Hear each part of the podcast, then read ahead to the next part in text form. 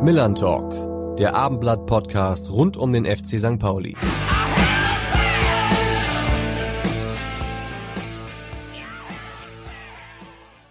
Liebe Fans des FC St. Pauli, liebe Zuhörer des Millern Talks, erinnert ihr euch an den 18. März 2023? Wahrscheinlich nicht. Es war ein Tag nach dem 5-0 Auswärtssieg des FC St. Pauli beim SV Sandhausen. Es war aber auch ein Tag, in dem ein Held des FC St. Pauli, dem großen Rivalen, dem HSV, wahrscheinlich den Aufstieg mit vermasselt hat. Er hat nämlich seinen Kasten sauber gehalten. HSV hat damals 0 zu 0 gespielt im Volksparkstadion gegen Holstein Kiel nach drückender Überlegenheit. Aber den Ball wollten sie eben nicht über die Torlinie drücken. Wegen unseres heutigen Gastes, den wir gleich ankündigen werden. Vorher möchte ich aber meinen Co-Moderator einmal begrüßen, Andreas Hart. Moin Andreas, wie geht's dir? Moin, alles wunderbar. Freue mich sehr, dass das äh, geklappt hat, dass unser Gast zugestimmt hat, über den FC St. Pauli und über Holstein Kiel und seine Karriere mit uns ein bisschen zu reden und glaube, das wird eine ganz spannende Stunde. Davon gehe ich aus. Du hast die Länderspielpause auch gut überstanden, im Gegensatz zu Jackson Irvine. Äh, waren irgendwelche Länderspiele? War etwas im deutschen Fußball? Ich habe mich sehr über Basketball gefreut in ja, den letzten Die haben gute Länderspiele abgezogen. Auf jeden Fall. Alles andere äh, sparen wir am besten mal aus und wollen jetzt aber unseren Gast nämlich nicht länger warten lassen. Ein Spieler, der, die meisten können sich mittlerweile denken, wer es ist, 184 Spiele im Trikot des FC St. Pauli absolviert hat, vom Juli 2012 bis zum Januar 2021. Danach in Belgien gespielt hat, bei Kass Eupen und zuletzt eben bei Holstein Kiel aktiv war, nochmal neun Spiele lang das Tor gehütet hat. Herzlich willkommen, Robin Himmelmann. Hallo Robin. Moin zusammen. Robin, du hattest keine Länderspielpause zu überstehen. Hast du es trotzdem ein bisschen verfolgt? Oder warst du auch eher beim Basketball? äh, äh, ich muss, muss gestehen, weder noch. Ich habe ähm, das erstaunlich gute Wetter ähm, in Hamburg genossen gibt, gibt Schlechteres. Demnach erübrigt sich wahrscheinlich die Frage, wie es dir geht, weil es dir offenbar gut geht. Ähm, ja, mir geht's, mir geht's sehr gut. Ähm, also keine Frage, ähm, was, was ein zäher Sommer, was die Vereinssuche angeht, und es ist immer noch zäh. Ähm, aber ähm, ja, das, das hält mich nicht davon ab, dass es mir, dass es mir gut geht und dass ich versuche, die Tage und äh, jeden Tag bestmöglich zu gestalten, zu genießen, fit zu bleiben und eine gute Zeit zu haben. Du hast es eben gesagt, du hast das schöne Wetter in Hamburg genossen. Wir gehen also davon aus, dass du immer noch Hamburger bist, obwohl du hier nicht mehr arbeitest. Genau, genau, ja. Jetzt mittlerweile seit über elf Jahren hier zu Hause quasi. Und das wird sich auch voraussichtlich nicht mehr ändern, oder? Also es sind ja viele ehemalige Spieler von unterschiedlichsten Hamburger Vereinen, die dann nach ihrer Karriere wirklich hier geblieben sind, weil das ihre Heimat geworden ist. Kann man das bei dir auch schon so sagen? Ja, es ist natürlich ähm, eine verdammt lange Zeit, ähm, seit 2012 jetzt hier zu sein, ähm, mit einem mit dem kurzen Abstecher dann nach ähm, nach Belgien. Ähm, ja, man, man weiß, glaube ich, nie, was, was die Zukunft so bringen wird. Also ich würde mich jetzt nicht darauf festlegen, dass ich für immer in Hamburg bleiben werde, aber die Stadt hat natürlich ihre doch sehr, sehr schönen Seiten, viele Vorzüge und ähm, gerade auch über so eine lange Zeit ähm, sind dann mittlerweile auch viele enge Freundschaften und Beziehungen entstanden hier in der Stadt, ähm, was natürlich auch dazu führt, ähm, ja, dass es, dass es dann einen hier durchaus hält. Aber ähm, das ist alles jetzt auch noch nicht in Stein gemeißelt. Wie kannst du dich denn in Hamburg momentan fit halten? Du hast angesprochen, also du bist offenkundig noch nicht durch, durch mit dem Thema Fußballvereinssuche läuft. Wie und wo hältst du dich momentan fit? Das ist ehrlicherweise ganz unterschiedlich. Ähm, ähm, ich habe natürlich meine, meine Krafteinheiten, meine Ausdauereinheiten, die ich ähm, ja in den letzten Wochen und Monaten entweder viel an der Alster oder auch im Fitnessstudio absolvieren konnte. War dann auch äh, zwischendurch mal mit ehemaligen Kollegen unterwegs, ähm, habe dann hier und da eine Trainingseinheit auf dem Platz gemacht und ähm, ja, von da ist es eine gute, gute Mischung, eigentlich ähnlich so wie ich es im, wie ich es im letzten Jahr dann auch schon gemacht habe. Da hatten wir natürlich ein bisschen größeres Grüppchen damals zusammen, ähm, wo wir eine Zeit lang mit auf dem Platz waren. Jetzt ist es schon so, dass ich das sehr, sehr, sehr individuell von, von Tag zu Tag dann auch, auch angehe und plane. Aber ähm, ja, bin, bin in einem sehr guten körperlichen Zustand und wäre wär jederzeit bereit, morgen irgendwo voll dabei zu sein und einzusteigen.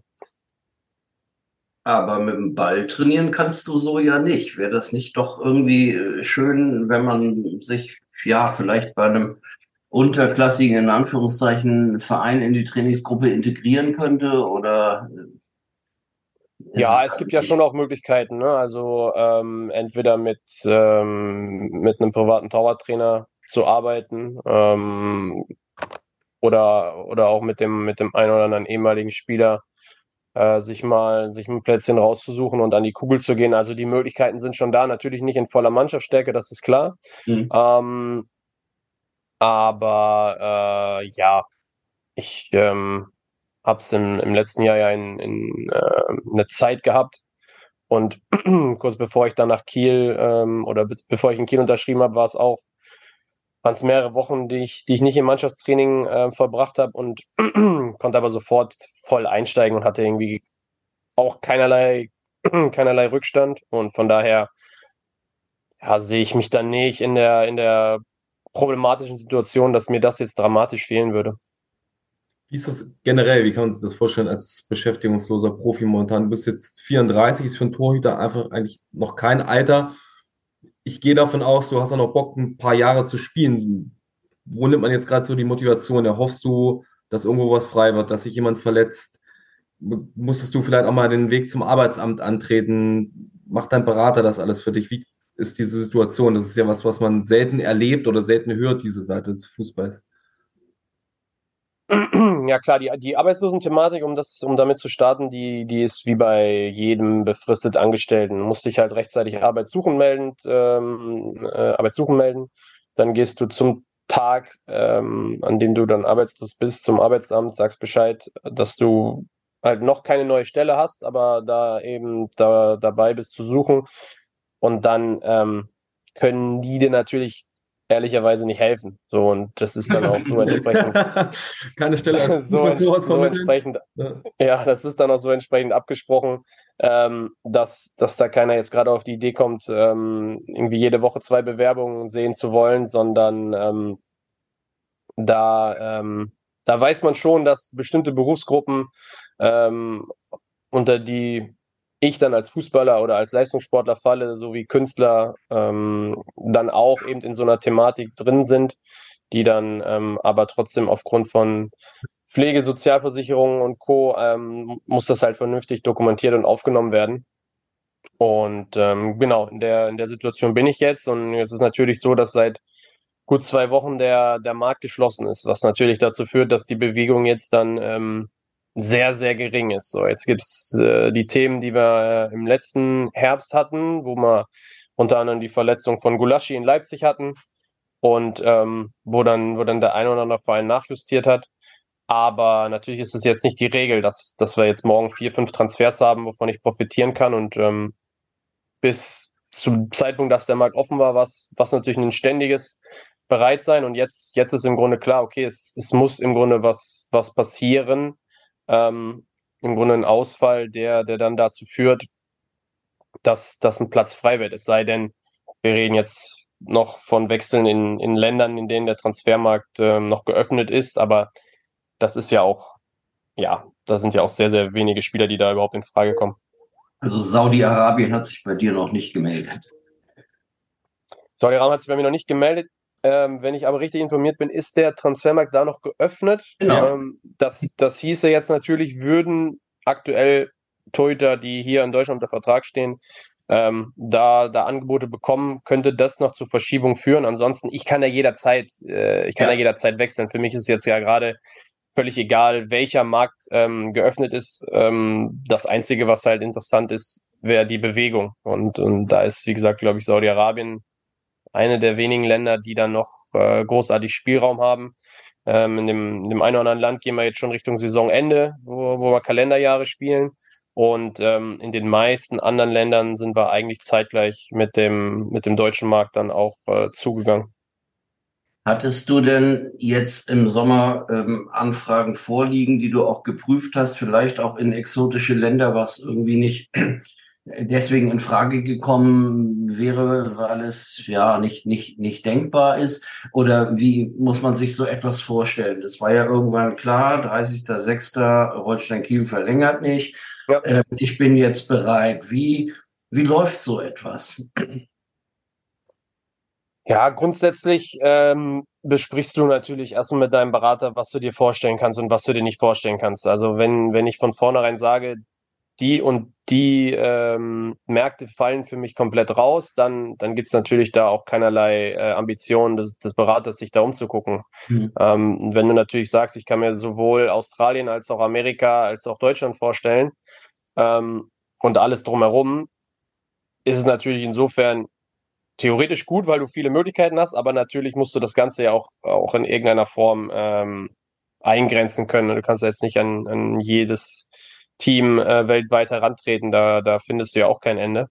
Ähm, für mich war es schon ganz klar, dass ich, dass ich alles, was, was um äh, und in Nähe der Ukraine äh, ist, für mich einfach kein Thema ist, mhm. weil mir das definitiv zu, zu risikoreich wäre und auch ähm, die Entwicklung in den letzten Wochen zum Beispiel in Israel für mich jetzt nicht dazu führen, dass ich sage, oh, das könnte ich mir jetzt gerade mal gut vorstellen. Dementsprechend ähm, ist, ist die Richtung schon so für mich rausgefallen, ähm, wohingegen ich bei, bei vielen anderen Dingen dann ähm, eigentlich recht offen war. Aber wir hatten das ein oder andere Gespräch, ähm, die ein oder andere Geschichte, die ich aus eben genannten Gründen von vornherein ähm, gesagt habe, die ich nicht machen möchte. Und ähm, ja, dann, dann ist an der einen oder anderen Stelle entweder kein Spieler oder kein Torwart verpflichtet worden oder eben ist es jemand anders verpflichtet worden und ich habe leider nicht das Glück gehabt, ähm, den, den Posten zu kriegen. Also so war eigentlich, ähm, so war eigentlich mein Sommer bis, bis zum jetzigen Zeitpunkt. Wenn du, um das mal ein bisschen persönlicher zu werden, du hast vorhin gesagt, das geht ja sehr gut. Trotzdem jetzt diese Vertragslosigkeit, macht das auch irgendwas mit dir, dass du frustriert bist, dass du dich irgendwie nicht wertgeschätzt fühlst, dass du dir Sorgen um die Zukunft machst oder weißt du, ist es Teil des Geschäfts und du kannst völlig entspannt bleiben? Na, mir ist natürlich schon klar, dass ähm, das nicht förderlich ist, je länger man darauf wartet, bei einem neuen Verein unter Vertrag zu sein. Ähm, das, das ist ganz klar, weil ich ähm, ja jetzt auch im nächsten Jahr nicht jünger werde und dann kommen nicht mehr Spiele und nichts dazu. Also klar, die, die Ausgangsposition wird dann von Woche zu Woche nicht, nicht per se leichter. Ähm, klar war das so, dass ähm, mit, dem, mit dem Vertrag bis Saisonende in Kiel auch die Möglichkeit jederzeit wieder bestand, dass ich in eine, in eine ähnliche Situation rutsche, wie sie im letzten Jahr war. Hatte mir dann durch die Einsätze in Kiel ähm, allerdings ein bisschen mehr versprochen jetzt vom Sommer, einfach, dass es eine bessere Ausgangslage war als, als 2022. Ähm, aber Frustration will ich es nicht nennen. Also ich, ich habe für mich halt erkannt, dass, dass nach, nach knapp, äh, im Grunde waren es fast acht Monate ohne das Training auf dem, auf dem Niveau, was es dann in Kiel wieder war, dadurch, dass die Saison in Belgien durch die verpassten Playoffs schon im Grunde im April, Anfang April zu Ende war. Und ich habe aber schnell für mich gemerkt, wie, ich will nicht sagen einfach, aber doch wie, wie, wie mehr oder weniger leicht es mir fiel, das Niveau wieder anzunehmen und, und, und auf dem Niveau dann auch zu spielen. Das war, war für mich ähm, das, was, was mir persönlich auf jeden Fall nochmal wichtig war. Ähm, und ähm, ja, Frustration habe ich eigentlich nicht. Ähm, ich hätte noch richtig Bock zu spielen, keine Frage. Ähm, das Paket muss trotzdem stimmen, das auch. Und ähm, ja, Sorgen um die Zukunft. Hm, nicht zwingend wegen Fußball. Also da gibt's, äh, glaube ich, fast noch andere Entwicklung, ähm, die, die einem mehr Gedanken machen sollten als jetzt ähm, die Fortsetzung der Karriere. Von daher, ähm, klar, ich würde sehr, sehr gerne weiterspielen. Und ähm, wir sind halt auch drauf und dran, die Möglichkeiten tagtäglich zu checken, die sich irgendwo ergeben. Aber ähm, ja, trotzdem richtig Sorgen habe ich nicht. Ähm, trotzdem klar, irgendwann muss dann auch der Weg vielleicht ähm, kurz oder lang, eher natürlich dann relativ kurz mittelfristig in eine, in eine andere Richtung eingeschlagen werden. Keine Frage. Wäre es für dich eine Option, auch als Ersatztorwart zu spielen oder nur ein Stammplatz?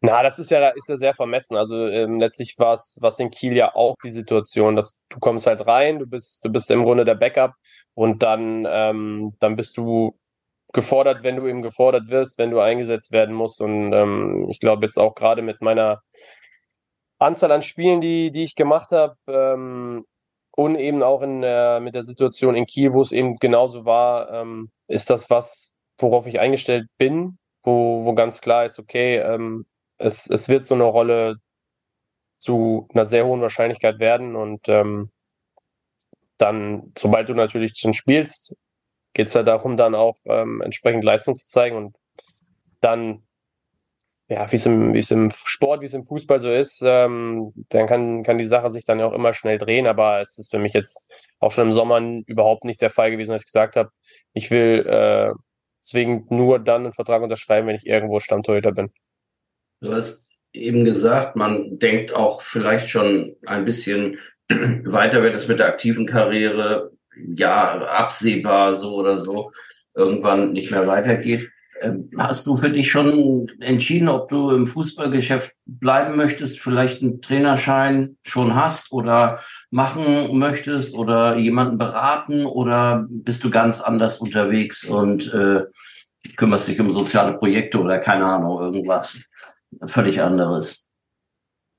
Na, sowohl als auch. Also ich bin, bin nicht so, dass ich sage, es muss zwingend im Fußball weitergehen. Ähm, ich habe natürlich äh, sehr, sehr viele Leute, die im, im Fußballbusiness und drumherum arbeiten und das ist ja auch sehr, sehr vielschichtig. Also wenn ich sage, ich möchte weiter mit Fußball zu tun haben, hat das ja nicht zur Folge, dass ich zwingend im, im, im Trainer oder im Beratergeschäft sein äh, will und muss. Ähm, ich glaube, da gibt's da gibt's sehr, sehr viele, sehr, sehr viele Sachen, ähm, die, die da möglich sind.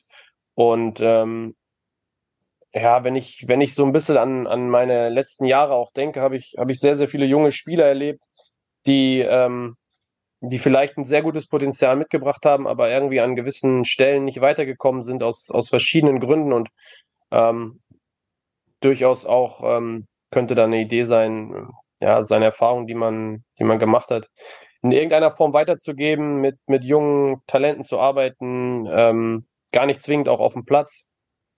Ähm, aber da ist, das ist eine Idee, sage ich mal, von, von mehreren Dingen, die auch äh, nicht alle zwingend mit Fußball zu tun haben. In Kiel, hast du ja schon angekündigt, ging es auch nicht weiter, obwohl du dir ja nach den Leistungen durchaus was erhofft hast, vielleicht auch in andere Richtungen. Wärst du dort gern geblieben und ist geklärt, warum Holstein die Vertragsoption nicht gezogen hat? Ja, die, Klärung, die Erklärung ist eigentlich relativ einfach. Ähm, zu dem Zeitpunkt, als ich bei Kiel unterschrieben habe, ähm, gab es für die jetzt aktuell laufende Saison die beiden ähm, laufenden Verträge von, von Timon Weiner und Tim Schreiber. Und es gab äh, Vertragsgespräche mit, mit Thomas Dehne und die sind dann letztlich ähm, im Laufe der Wochen, als ich da war, zum Abschluss gekommen und ähm, somit waren drei Torhüter verpflichtet und unter Vertrag für, für 2023, 2024 und dementsprechend relativ klar, ähm, dass das Konstrukt noch mit äh, einem weiteren Torhüter und speziell damit mir ähm, alleine auch, auch, auch aus äh, Anspruchsdenken ja keine realistische Option war. Und ähm, dementsprechend war das dann eine relativ einfache, simple Erklärung. Hier ist ein Verein, bei dem es momentan relativ gut läuft oder auch der die vergangenen Jahre recht stabil oben dabei war. Wie geht's denn da so zu? Was hast du in einem halben Jahr erlebt? Wie ist der Standort Kiel aufgestellt? Ja, es war, es war natürlich ein sehr, sehr kurzer, sehr, sehr kurzer Einblick. Ähm, Im Grunde war es ein relativ ruhiges, tagtägliches, äh, fokussiertes Arbeiten. Klar, jetzt mit einem relativ großen Umbruch, weil in der letzten Saison es schon so war, dass ja sehr, sehr viele Spieler im Kader den Anspruch hatten, Stammspieler zu sein. Und ähm, das verbindet dann natürlich auch immer zum einen eine sehr hohe Kaderqualität, ähm, aber dann auch durch die Saison weg mit relativ großer Frustration und ähm, dementsprechend glaube ich, war es jetzt ein klar recht radikaler Schnitt, dann, dann viele Spieler auch zu verabschieden. aber insbesondere auch mit Spielern, die ähm, dann vielleicht noch gar keine Zweitliga-Einsätze hatten oder haben und die jetzt erst dazukommen, aber natürlich eine, erstmal auch eine gewisse, ja, nicht Zufriedenheit, aber, aber schon auch wissen, ihre Position dann, dann einzuordnen und dann auch von der Bank zu kommen, dass das keine, dass das keine Herabstufung ist. Und ähm, dementsprechend kannst du natürlich eine Dynamik erzeugen, die, ähm, die aktuell dann dazu führt, dass äh, du ganz weit oben in der Tabelle mit bist und dementsprechend ähm, zumindest jetzt nach der, nach dem, nach der ersten Einordnung war es ein, ein sehr positiver Transfersommer. Und ähm, ja, es gab die, gab die ein oder andere Unstimmigkeiten, äh, glaube ich, relativ offenkundig auch zwischen, zwischen Fans und Vorstand. Da bin ich jetzt, bin ich jetzt nicht mehr im Thema, inwieweit das ähm, gelegt oder sich, sich gelegt hat. Ähm, auch das Stadion und der Stadionumbau war da auch unter anderem, glaube ich, ein Thema. Ja.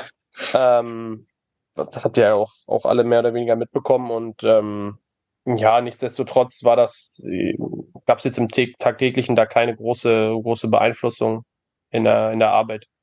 Aber ich finde es interessant, was du eben gesagt hast. Viele Spieler, die Anspruch hatten, äh, Stammspieler zu sein. Das heißt, du würdest sagen, dass die Hierarchien eigentlich in der letzten Saison gar nicht so richtig geklärt waren und dass das für ein Funktionieren einer Mannschaft durchaus ein Vorteil ist, wenn Spieler ihre Rollen auch ein bisschen kennen und, und, und akzeptieren, weil das innere Unruhe vermeidet. Das war ja mit einer der Erklärungen für den Erfolg. So habe ich dich verstanden jetzt.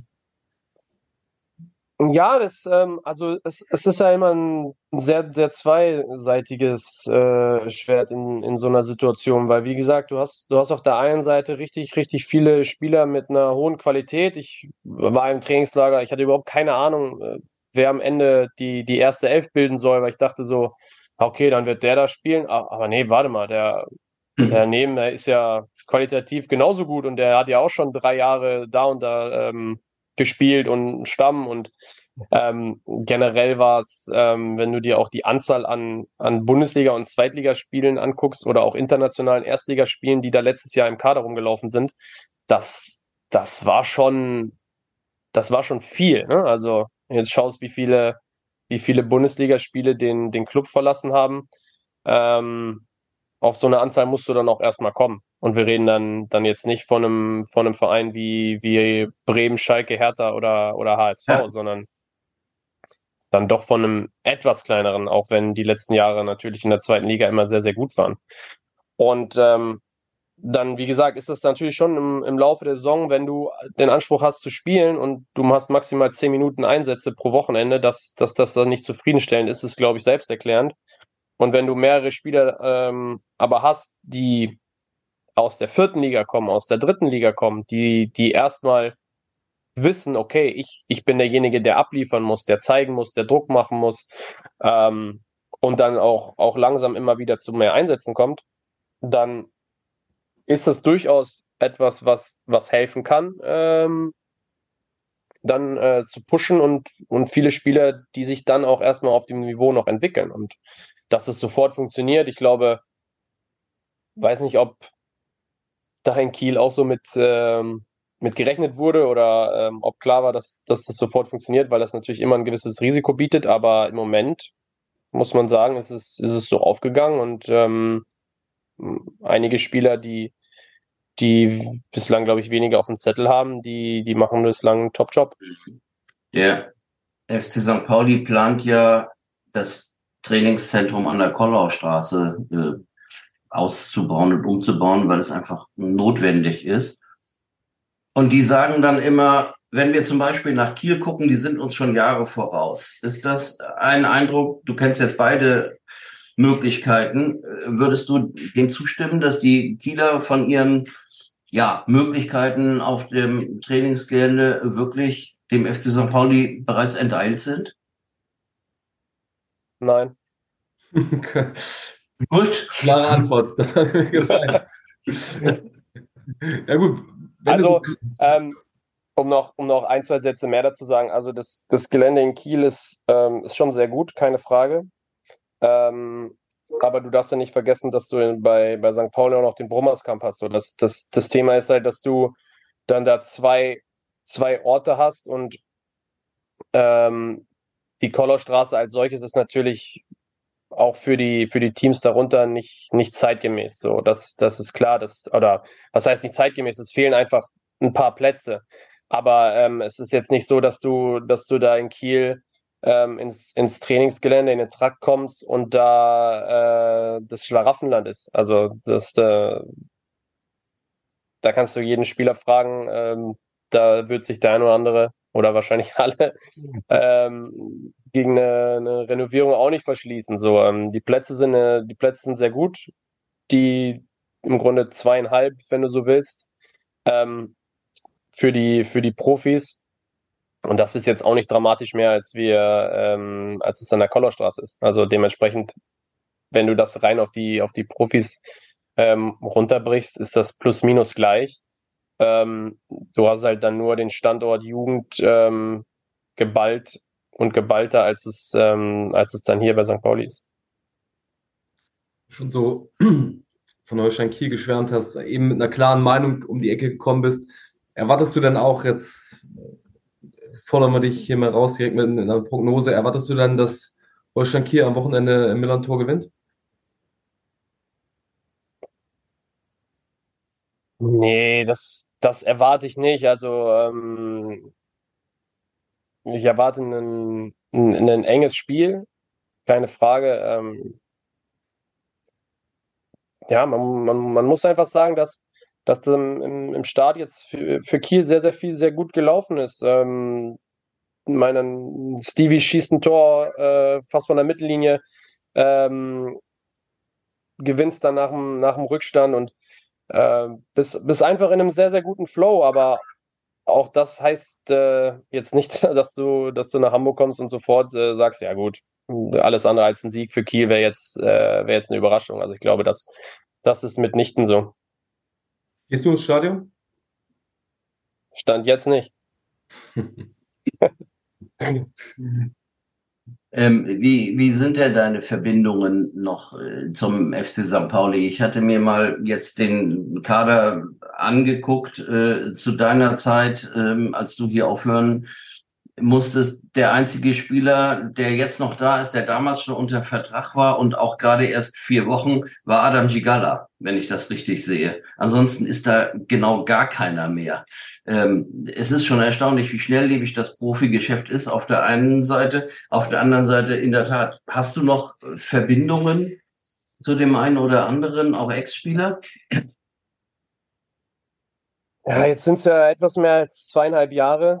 Ähm, klar war in der Zeit, in der ich war, gab es immer mal so ein fünf, sechs Spieler, die, die eine längere Vergangenheit hatten und dadurch vielleicht mehr Verbindung zu, zu Spielern, die gegangen sind. Tatsächlich, wenn du das jetzt so sagst, ist, ist wahrscheinlich Adam derjenige, mit dem ich am längsten zusammengespielt habe. Ich glaube, ich habe Erik noch einen Tag gesehen oder zwei. Ähm, das, äh, das, das war's dann, das war's dann aber auch schon. Und ähm, ja, dementsprechend habe ich noch zu, ja, zu den Spielern keinen Kontakt mehr. Also, wie gesagt, da, da gibt es ja auch keinen. Ähm, und ähm, ja, Ex-Spieler natürlich viel querbeet, querbeet durchs, durchs Land und ähm, ja, mit dem einen oder anderen noch, äh, der entweder im, im Trainer- oder Betreuerteam arbeitet, da, da gibt es da gibt's noch Verbindungen. Um das, wenn wir gerade beim Thema sind, ohne jetzt die alten Kamellen zu sehr aufzuwärmen, aber um es einmal kurz anzuschneiden, dein Abgang bei St. Pauli ist damals nicht ganz geräuschlos abgelaufen, beziehungsweise aus deiner Sicht schon geräuschlos. Du hast dich da sehr vornehm zurückgehalten, gab aber trotzdem so ein paar Spekulationen drumherum. Hat das dein Verhältnis zum Club nachhaltig verändert oder ist das mittlerweile, wie du auch selber gesagt hast, zweieinhalb Jahre her und dann ist das Thema auch irgendwann mal durch?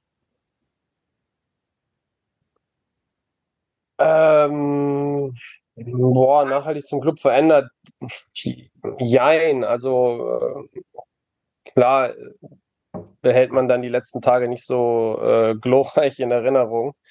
Ähm, das, das ist klar. Ähm, zu der, zu der manchen Leuten ja, hat es mit Sicherheit einen, einen, deutlichen Einfluss, aber ähm, viele drumherum, die die haben ja damit nichts zu tun. Also das ähm, muss ich dann ja auch so sagen. Ähm, da gibt es auch viele Leute, mit denen, mit denen ich jahrelang zu tun hatte und, und die dann in, den, in dem Thema keine Aktien hatten. Und da ist die, die Verbindung natürlich auch ein Ticken weit anders, weil man, weil man sich jetzt nicht jedes zweite Wochenende im Stadion über den Weg läuft oder auch mal so über den Weg läuft, aber ähm, das hat es nicht geschmälert. Also es ähm, dementsprechend, ich würde da gar nicht so den Verein als irgendwie sowas ähm, nicht so hundertprozentig Greifbares nehmen, sondern ähm, es geht dann eher um, um die Leute, die, die dann da entsprechend drumherum agieren. Oder auch nicht mehr mittlerweile.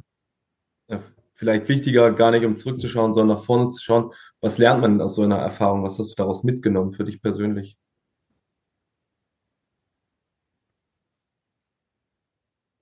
Ja, ähm, zum, zum einen, äh, dass ja, ich glaube, Fußball einfach äh, ein, ein Tagesgeschäft ist. Also die, die, ähm, die Arbeit, die, die du in, in, in vielen Jahren reinsteckst, die, die wird natürlich ähm, schon von vielen Leuten ähm, dann, dann über die Zeit auch gewertschätzt, keine Frage, aber letztlich trotzdem ähm, kann, kann von einem auf den anderen Tag können sich viele Dinge ändern und ähm, umso mehr musst du oder habe ich mir dann auch, auch für mich mitgenommen, versuchen, die, die Tage so bestmöglich auszufüllen, egal ob das dann sportlich auf dem Platz ist oder, oder ob es dann neben, nebendran ist.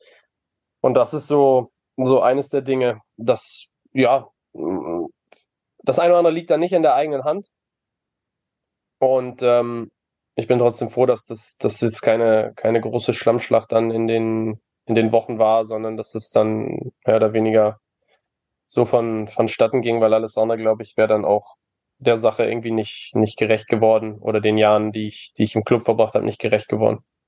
Du hattest bei den Fans ja nicht nur wegen deiner sportlichen Leistung äh, einen, einen hochständigen, sehr guten Ruf, sondern weil du auch immer vermittelt hast, dass du dich mit den Werten, den viel zitierten des, des Vereins, äh, wofür er sich engagiert, ähm, identifiziert hast.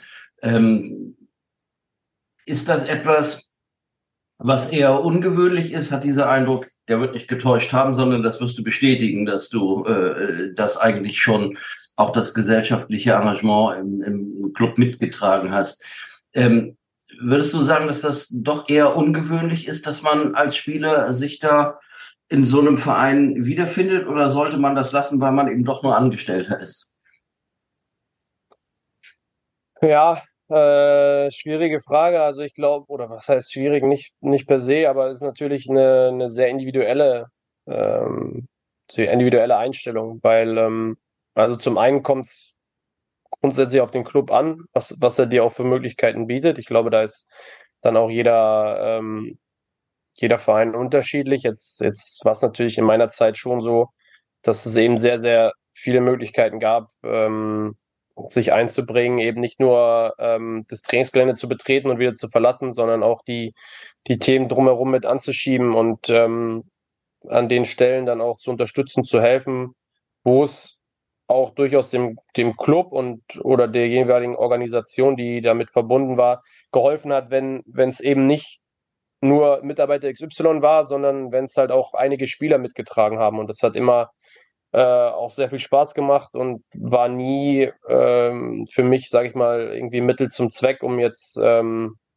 mir irgendeine bessere Position zu erlangen, sondern ähm, weil ich, weil ich auch der Überzeugung war, dass, dass es guten Sachen gedient hat und ähm, habe da ja auch einige andere Kollegen gehabt in der Zeit, die, ja. ähm, die da viel mitgemacht haben und ich glaube, da haben wir, haben wir ein paar coole Sachen gemacht und ähm, ja, wie gesagt, alles war äh, immer im Grunde unter dem, unter dem Aspekt, dass, dass wir das auch machen wollten. Also äh, ist jetzt eine Suggestivfrage, aber du würdest dann schon vor deiner Erfahrung bestätigen, dass ja, der FC St. Pauli da doch schon anders ist als ähm, möglicherweise andere Profivereine. Die Vergleichsmöglichkeiten hinken natürlich stark. Also ähm, so tief wie ich äh, wie ich bei St. Pauli dann eingetaucht bin, das das war natürlich nirgendwo anders der Fall und dementsprechend ähm, will ich mir nicht anmaßen, da die, die Vergleiche zu, ähm, zu stark ziehen zu können und, und ähm, ein Stück weit damit auch anderen Vereinen irgendwie Unrecht zu tun. Also dementsprechend auf, aus mangelnden Vergleichsmöglichkeiten ähm, durchaus nicht unbedingt mit Ja zu beantworten, aber ich glaube, es, es gibt schon einfach viele Dinge, die man, zumindest in der Zeit, in der ich da war, weil ich kann es jetzt auch nicht beurteilen, wie aktuell die Lage ist, ähm, die wir, die wir damals halt mit, mitmachen konnten, wo wir mithelfen konnten. Um vielleicht den Bogen zum Sportlichen zu schlagen, dahingehend.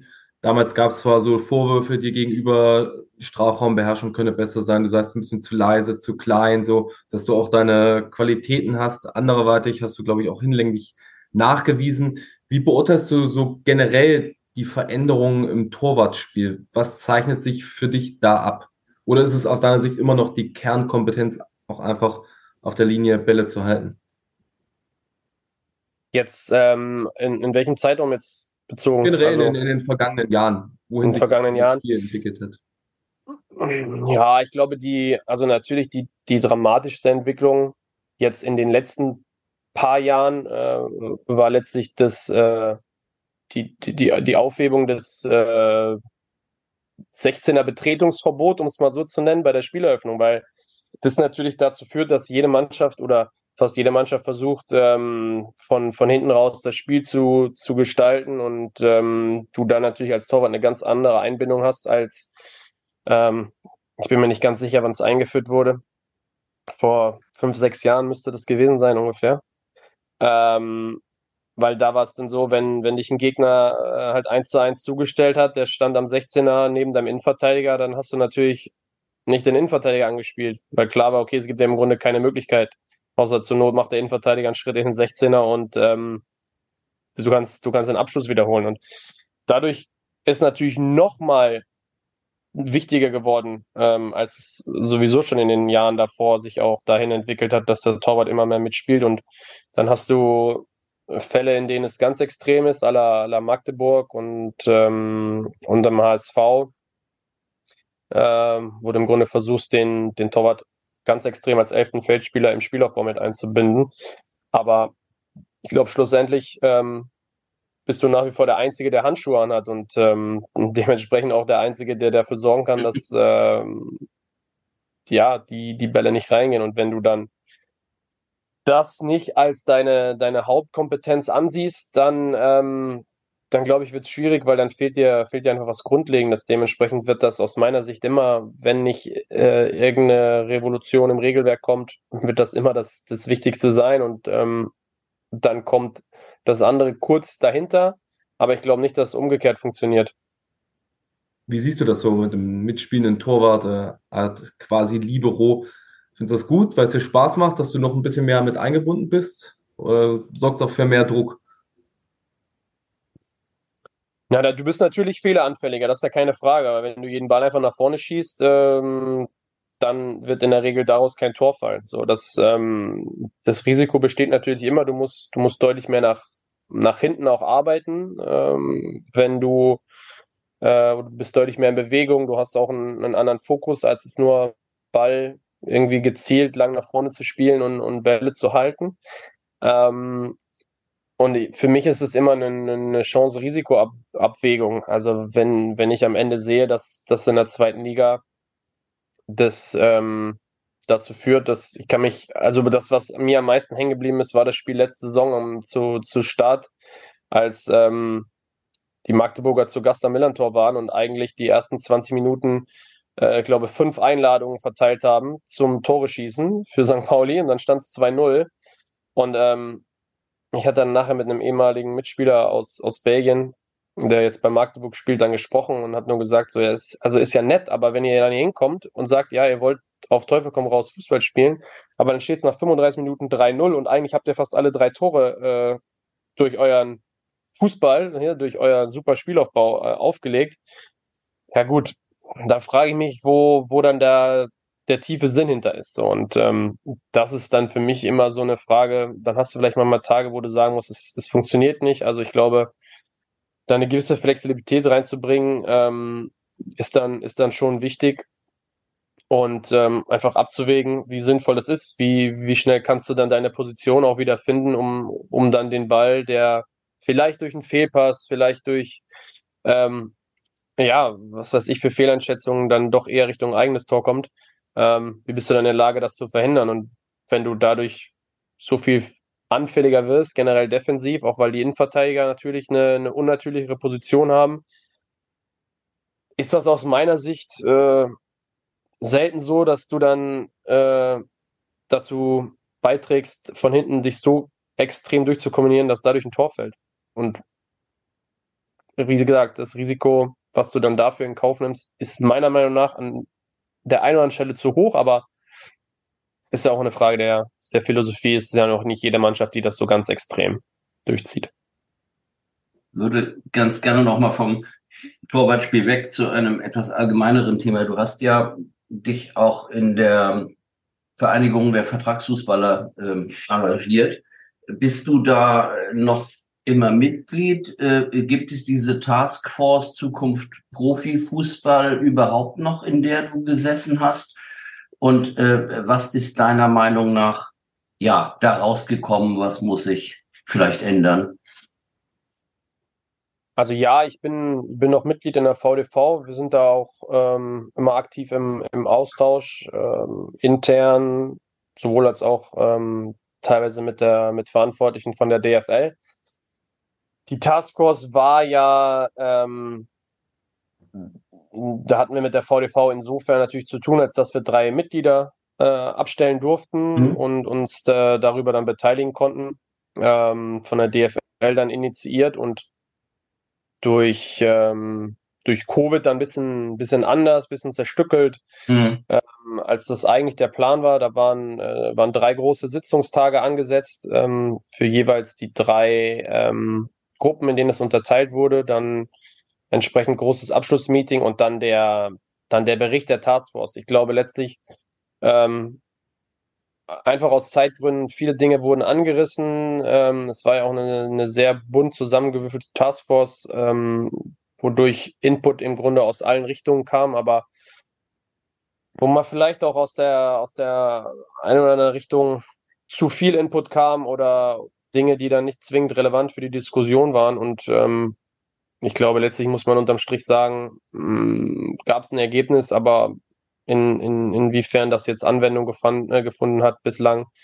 Ähm, da bin ich, da bin ich doch eher skeptisch und ähm, ja, ich würde jetzt Stand, Stand jetzt nicht unbedingt sagen, dass es, äh, dass es erfolgreich war. Ich glaube, wir haben da schon gute Ansätze ähm, rausgefunden und, und ähm, auch angeschnitten. Aber kannst, kannst, du ähm, zwei, drei Stichworte sagen? Mir ist das gerade gar nicht so präsent, was für ein Ergebnis äh, es gegeben hat?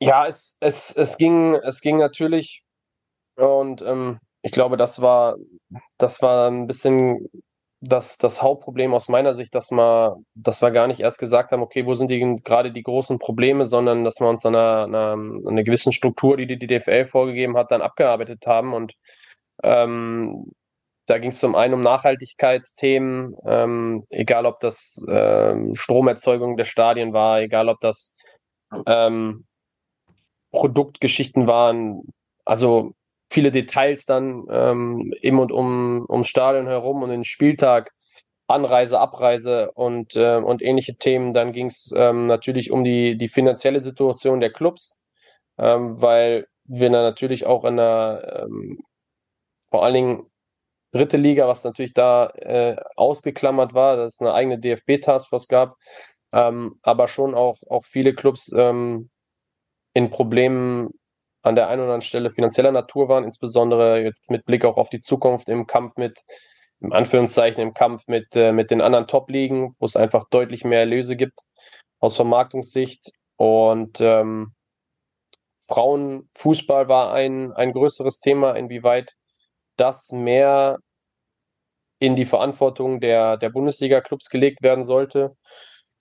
Plus ähm, Salary Cap war ein Thema und auch ähm, die, die, ähm, die Eindämmung der Beraterhonorare, aber auch da, und das, das war meiner Meinung nach auch so ein bisschen eben das, das Problem, das Ganze dann zeitlich in, in der Kürze wirklich detailliert zu diskutieren, ähm, um dann auch abschließend was ganz Konkretes zu formulieren, das, äh, das war, das war de facto nicht gegeben.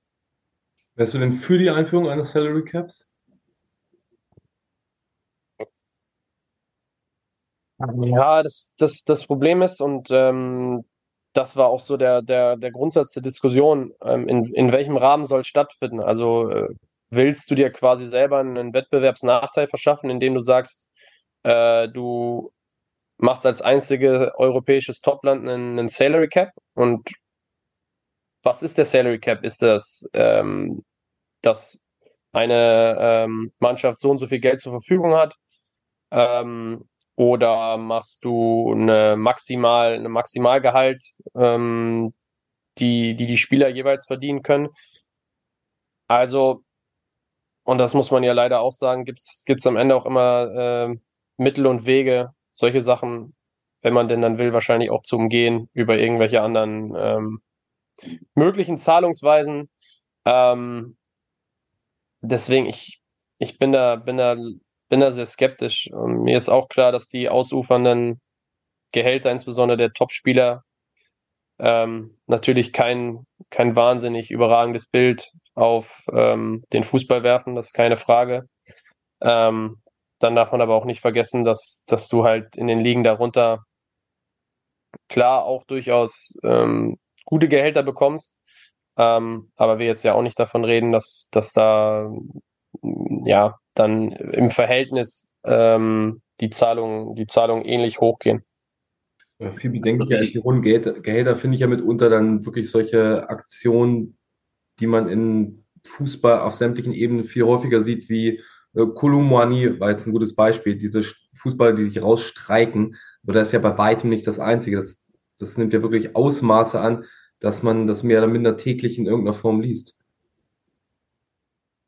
Ja, klar, jetzt, ähm, jetzt hast du natürlich noch den neuen Markt, der auf einmal mit ganz vielen, ich weiß gar nicht, Dollar oder Dirham, womit auch immer, ja, womit auch immer lockt, ähm, oder, oder Real, ich keine Ahnung, ähm, wahrscheinlich im Zweifel in Dollar.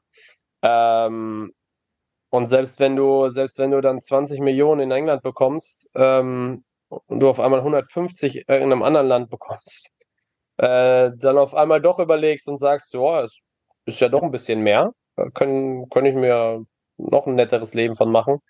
Ähm, dann führt das halt auch dazu, dass dann die äh, Clubs, die es sogar können und die Länder, die es sogar können, wie zum Beispiel halt England, dann auch nochmal sagen, ja komm, dann ähm, kriegt er vielleicht 40 und kann aber dann äh, eventuell hier doch die Champions League gewinnen, während er in dem anderen Land dann eher unter, sage ich mal, aktuell zumindest noch relativ abgeschotteten Bedingungen irgendwie spielt. Ähm, und das zieht dann trotzdem den Rattenschwanz nach sich, weil äh, die, die konkurrierenden Top-Clubs aus, aus anderen Ländern dann auch sagen, ja gut, dann zahle ich doch auch noch mal ein bisschen mehr und ähm, ja, letztlich war es jetzt, äh, ist es jetzt bei Kolomouani ja kein, äh, kein Saudi-Club gewesen, aber ein Club, der ist auch nicht unbedingt. Ja, auch Scheich finanziert zumindest. Ne? Ja, genau. Äh, jetzt auch durchaus äh, ein ganz, ganz potente Geldgeber hat. Und ähm, ja, ich glaube, du kannst, du kannst keinem Spieler ähm, aus, aus meiner Sicht da großartig böse sein. Du kannst es ihm, ich glaube, du kannst es vielen nicht verübeln. Ähm, es ist dann immer eine, eine persönliche Einstellung. Also klar will ich dann, wenn ich die Lage bin, in, in Europa Titel zu gewinnen, ähm, will ich dann für das 3, 4, 5, 6 oder wie vielfach auch immer ähm, trotzdem woanders hingehen und dann ist eine sehr persönliche Entscheidung. Und wenn jemand auch noch vielleicht sagt, ja, in Saudi-Arabien ist halt aber auch äh, deutlich schönes Wetter als in England, ähm, dann, dann ist das ja, dann ist es ja eine Entscheidung. Und hm. ähm, ob das jetzt eine gute, ob das jetzt ein gutes Vorbild ist oder nicht, das, das ist dann noch eine ganz andere Diskussion. Das, das lassen wir dahingestellt. Ähm, aber ich glaube, der Weg ist dann natürlich auch so ein bisschen der entscheidende. Und wenn es dann das ist, dass du zwei Tage vor Transferschluss sagst, äh, ich komme hier jetzt nicht mehr zum Training, da habe ich jetzt hier nichts mehr mit zu tun, ich will jetzt weg, ähm, äh, ist das natürlich was, was dann auch auf, auf viele andere Spiele, obwohl es dann Einzelfälle sind, natürlich zurückzuführen ist oder ähm, das dann viele in einen Topf wirft. Und das ist natürlich nicht cool, ne? Weil wenn du, wenn du halt irgendwo hingehst und du unterschreibst einen Dreijahresvertrag und nach einem Jahr willst du unbedingt raus, weil du so überperformt hast, hättest du auch eventuell im Sommer das Risiko halt eingehen können, ein Jahr zu unterschreiben. Aber das macht natürlich, ähm, das machen natürlich auch die wenigsten und dementsprechend finde ich dann solche Aktionen, ich glaube, wenn, wenn der Spieler wechseln will und der andere Club will ihn haben, äh, bezahlt viel Geld, dann wird es immer Mittel und Wege gehen äh, geben. Und äh, wenn es dann ein sauberer Abschluss ist, dann ist so einfach auch ein, ein Teil des Business. Aber äh, ja, das mit Streiken und so, das ist natürlich jetzt auch nichts, was ich dann gerne lese. Hm. Diese Entwicklung, dass sich das, ich sage jetzt mal ganz oben, äh, wo das ganz, ganz viele Geld ist, immer weiter entfernt von dem normalen Profifußball, wie bei aller Wertschätzung du ihn vielleicht repräsentierst, ähm, dass da Fans anfangen, immer skeptischer zu werden und sagen, das ist nicht mehr meins. Und dass das dann auch irgendwie auf einzahlt auf, ähm, dass, dass der Fußball, der Profifußball an äh, Anerkennung irgendwo auch und Glaubwürdigkeit verliert. Äh, würdest du als Aktiver diese Gefahr auch sehen, die von einigen Fan Gruppierungen, unter anderem aber auch von jemandem wie Oke Göttlich gesehen wird. Teilst du diese Gefahr? Ja, ich glaube, das Problem ist, also wenn ich jetzt so an meine, an meine Jugendzeit denke, hm, hatte ich den Eindruck, dass die besten Spieler versucht haben, zu den besten Clubs zu wechseln und da ein Stück weit automatisch die besten Verträge bekommen haben. So, das war, war jetzt gefühlt meine, meine Welt in der, in der Jugend. So, jetzt ist natürlich so, dass, naja, ich glaube, wir, wir nichts behaupten würden, dass Al-Etifak, Al Al-Nasser und wie sie alle heißen, die besten Clubs sind. Aber da gehen jetzt halt viele, viele Top-Spieler hin, weil, naja, warum? Also klar, äh, weil es halt sehr viele Sonnentage in Saudi-Arabien gibt. Aber ähm, wie gesagt, das, das, das ist ja ist für jeden Einzelfall selber ähm, das ist selber die, die Entscheidung, die die Spieler dann treffen müssen. Und klar fände ich es jetzt auch, wenn, wenn ich jetzt irgendwie Kind wäre und, und denken würde, äh, ja, ich will doch eigentlich zum Top-Club, wo ich das Beste erreichen kann und, und dann passiert das nicht und die, die Spieler wandern alle sonst wohin. Ähm, ist, ist es nicht so, dass, oder ich kann mir vorstellen, dass viele äh, Fans damit äh, mit der Entwicklung nicht happy sind. Und ich möchte nur auch zu bedenken geben, dass ähm, ich viele, viele Leute kenne nicht, aber doch im, im, im Business natürlich schon insofern, auch in so ein paar unteren Ligen, ähm, weiß, dass viele Fans, die auch selber spielen, dann auch gerne mal eine Liga runtergehen, weil sie da mehr Geld kriegen als in der höheren Liga. Ähm, also mhm. vielleicht ähm, in die Landesliga Hamburg, weil sie mehr Geld da verdienen als vielleicht in der, in der Regionalliga irgendwo. Ähm, natürlich immer vielleicht noch verbunden zu sagen, ja, das passt mir auch besser mit weniger Training und, und äh, weniger äh, äh, oder mehr Zeit dann für meine Arbeit in der, in der Kombination. Aber ja, da, da reden wir natürlich nicht von den Summen, aber da kenne ich auch viele Geschichten. Also, und die sind dann letztlich natürlich auch zeitgleich Fans und regen sich teilweise aber auch darüber auf, dass die Spieler da hingehen, wo sie mehr Geld verdienen. Also, ich glaube, man muss da immer aufpassen, aber äh, keine Frage, richtig, richtig super ist jetzt nicht, dass ähm, wie viele sehr, sehr gute bis Superstars spielen jetzt in einer Liga, die ich nicht verfolge, nie sehen werde, die mich auch überhaupt nicht interessiert. Das ist natürlich schon, ja, nicht unbedingt die, die Entwicklung, die man sich dann erhofft. Ja, aber um nur auf Deutschland zu gucken und gar nicht nach Saudi-Arabien, dass Bayern München immer deutscher Meister wird, dass es Zehnjährige gibt, die keinen anderen deutschen Meister kennen. Ideal ist das doch aus Sicht eines Fußballanhängers, vielleicht auch eines Profis nicht, oder sehe ich das falsch? Ja, ja, ja, klar, irgendwo wäre es vielleicht auch nett, wenn da mal zwischendurch ein anderer Club stände. Äh, ist ja jetzt nicht so, als dass die Bayern im letzten Jahr alles versucht hätten, dass sie nicht deutscher Meister werden. Aber es hat ja trotzdem nicht, es hat ja trotzdem nicht funktioniert. Also von daher, ähm, ich meine, wo ist jetzt der Ansatz? Zu sagen, die Bayern müssen irgendwie fünf Spieler abgeben oder die anderen kriegen mehr. Ist ja auch jedes Jahr wieder, dass, dass Clubs das versuchen. Jetzt gerade setzen irgendwie viele die Hoffnung auf Leverkusen. Äh, ich weiß es nicht, aber ja, ich glaube, da gibt es wenig Mechanismen zu sagen, äh, von heute auf morgen machen wir es machen irgendwie anders und jetzt, jetzt wird irgendjemand anders Meister. Ähm, ich glaube, so, so einfach diese Forderungen sind und so schön es wäre, mehr Wettbewerb zu haben, fand ich den Perspektivwechsel von dir ganz gut. So einerseits, was die Fußballer betrifft, dass so wir normalen Arbeitnehmer, da gibt es Leute, die würden für 50 Euro mehr Gehalt im Monat sofort den Arbeitgeber wechseln, während bei den Fußballern immer diese komplett zwanghafte Loyalität eingefordert wird. Und wenn, ja, was wir machen eben, wenn Vereine wie Bayern sich diese Wettbewerbsvorteile erarbeitet oder zum Teil auch zugesprochen bekommen haben, man kann sie ja schlecht beschneiden, aber es ist, es ist sicherlich keine erfreuliche Situation, aber es gibt eben auch nicht diese einfache, rausgekloppte Lösung dafür, ne?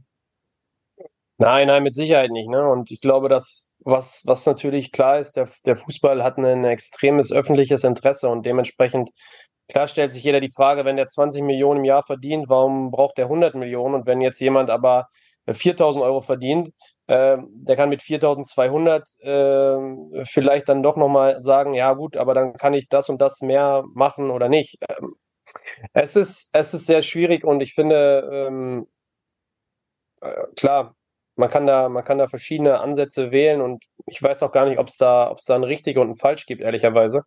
Ähm, weil ähm, du, du in der Arbeitswelt hast du sowohl das eine als auch das andere. Ähm, wie, wie du sagst, da, da hast du Leute, die, die wechseln hundertmal den Arbeitgeber, um, um bis paar mehr Euro einzustreichen. Und dann hast du auch andere, die sind zufrieden, happy mit, mit dem, was, was sie haben und sagen, ja, aber für, weiß ich nicht, da muss ich doch jetzt nicht äh, dies und jenes machen. Und ähm, von dem, von, von daher äh, hat, hat der Fußball natürlich vor allen Dingen die Situation der, des großen, sehr großen öffentlichen Interesses, was, was dann eben auch dann zu großen Diskussionen bei dann fast jeden, fast jeden zweiten Wechsel führt, ne? keine Frage.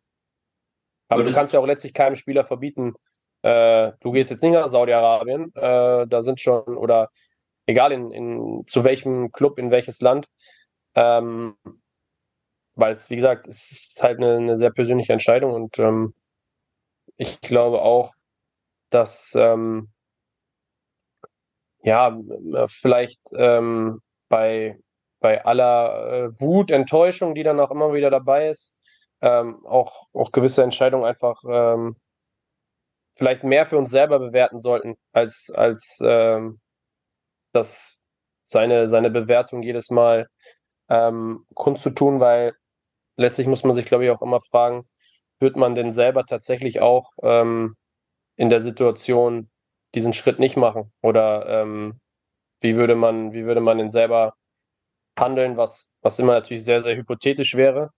Aber ähm, wo ich trotzdem glaube, dass, dass es halt immer sehr, sehr leicht ist zu sagen, ja, wie kann der und warum und äh, was, was stimmt denn mit dem nicht? Ähm, aber äh, da, da sind wir natürlich heutzutage sehr schnell, weil man kann ja auch letztlich alles überall relativ schnell bewerten, sei es oder häufig, vor allem gerne über Social Media. Ja, inzwischen viele Leute, die mit Blick auf die deutschen Ligen sagen, die zweite Liga finden wir eigentlich aus verschiedenen Gründen viel, viel spannender, interessanter, weil ausgeglichener, weil große, große Namen da drin, weil man nicht weiß, äh, wer gewinnt. Äh, teilst du das?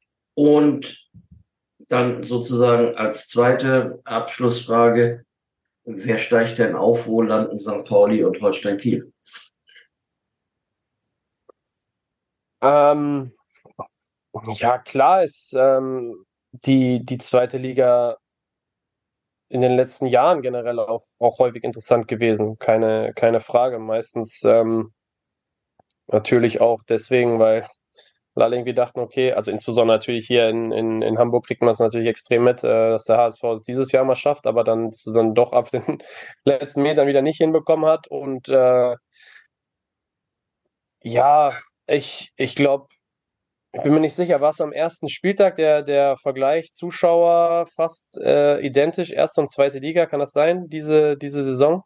Ähm, aber ich glaube, letztlich hat sich, hat sich jede Mannschaft, die, die in der ersten Liga spielt, das entweder in dem, in dem Jahr davor oder in den Jahren davor halt verdient. Und ähm, nur weil jetzt für uns äh, Kaiserslautern, der HSV und und und große Clubs sind und die vermeintlich kleinen wie Mainz, Augsburg, Freiburg, die jetzt aber seit weiß ich nicht wie vielen Jahren hm, mehr als etablierte Bundesligisten sind und wir aber immer noch so ein, so ein Denken dann haben, äh, wo sagen, ja, aber 70er, 80er, 90er Jahre waren doch die und die Vereine.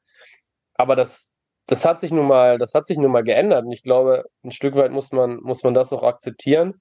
Ähm, und einige, einige Clubs leben dann, dann auch davon, dass sie Glück hatten, äh, vielleicht das Stadion 2.6 in einem in der WM-Arena äh, gebaut zu bekommen, was, was mhm. natürlich auch nochmal das eine oder andere mit sich gebracht hat.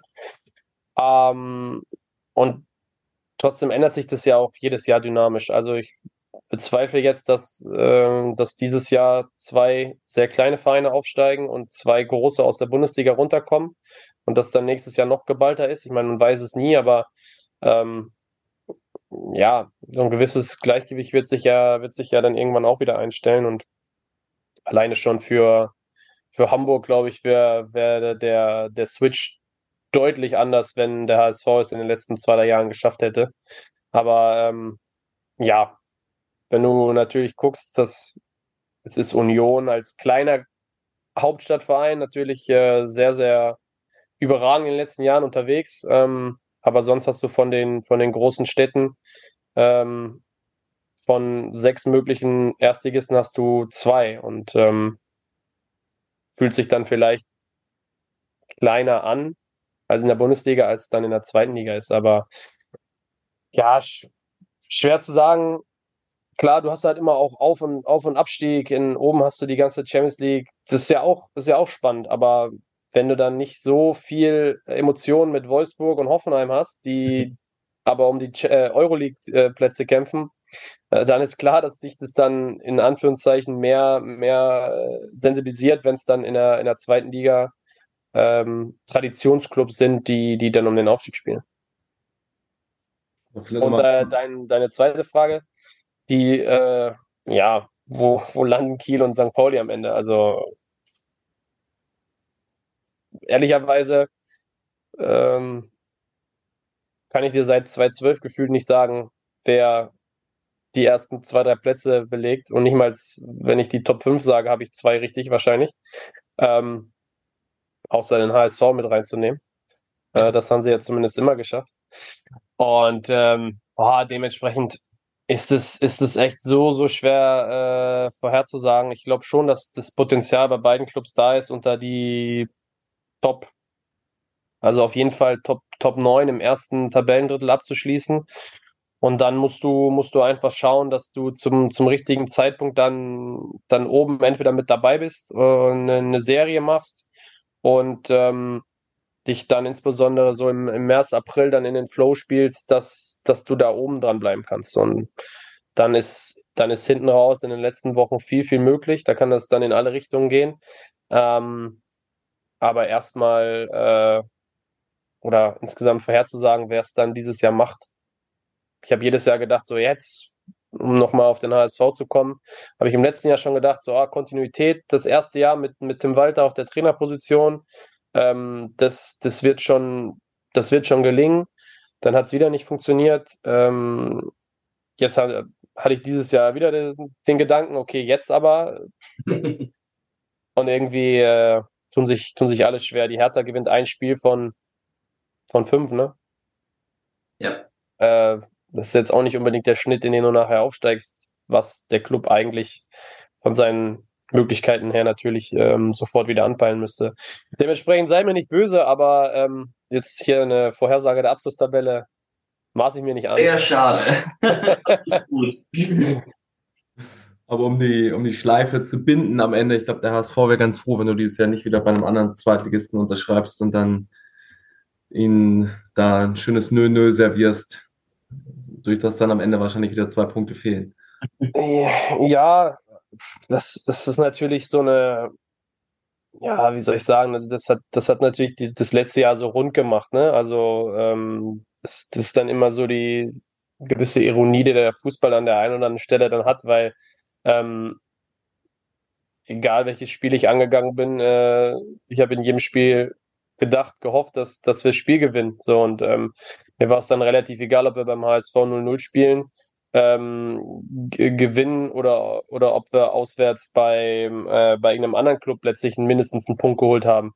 Ähm, dass dann am Ende auch noch ausgerechnet zwei Punkte sind, die dann, die dann gefehlt haben und jetzt viele der Leute, die ich in Hamburg kenne, die eher dem HSV die Daumen drücken, dann auch gesagt haben, so, äh, was ist mit dir? Mit dir rede ich jetzt erstmal nicht, weil die zwei Punkte, zwei Punkte haben uns gefehlt, wo ich gesagt habe, ja, aber es gab doch 33 andere Spiele, wo, wo auch noch irgendwo ähm, mehr drin gewesen wäre.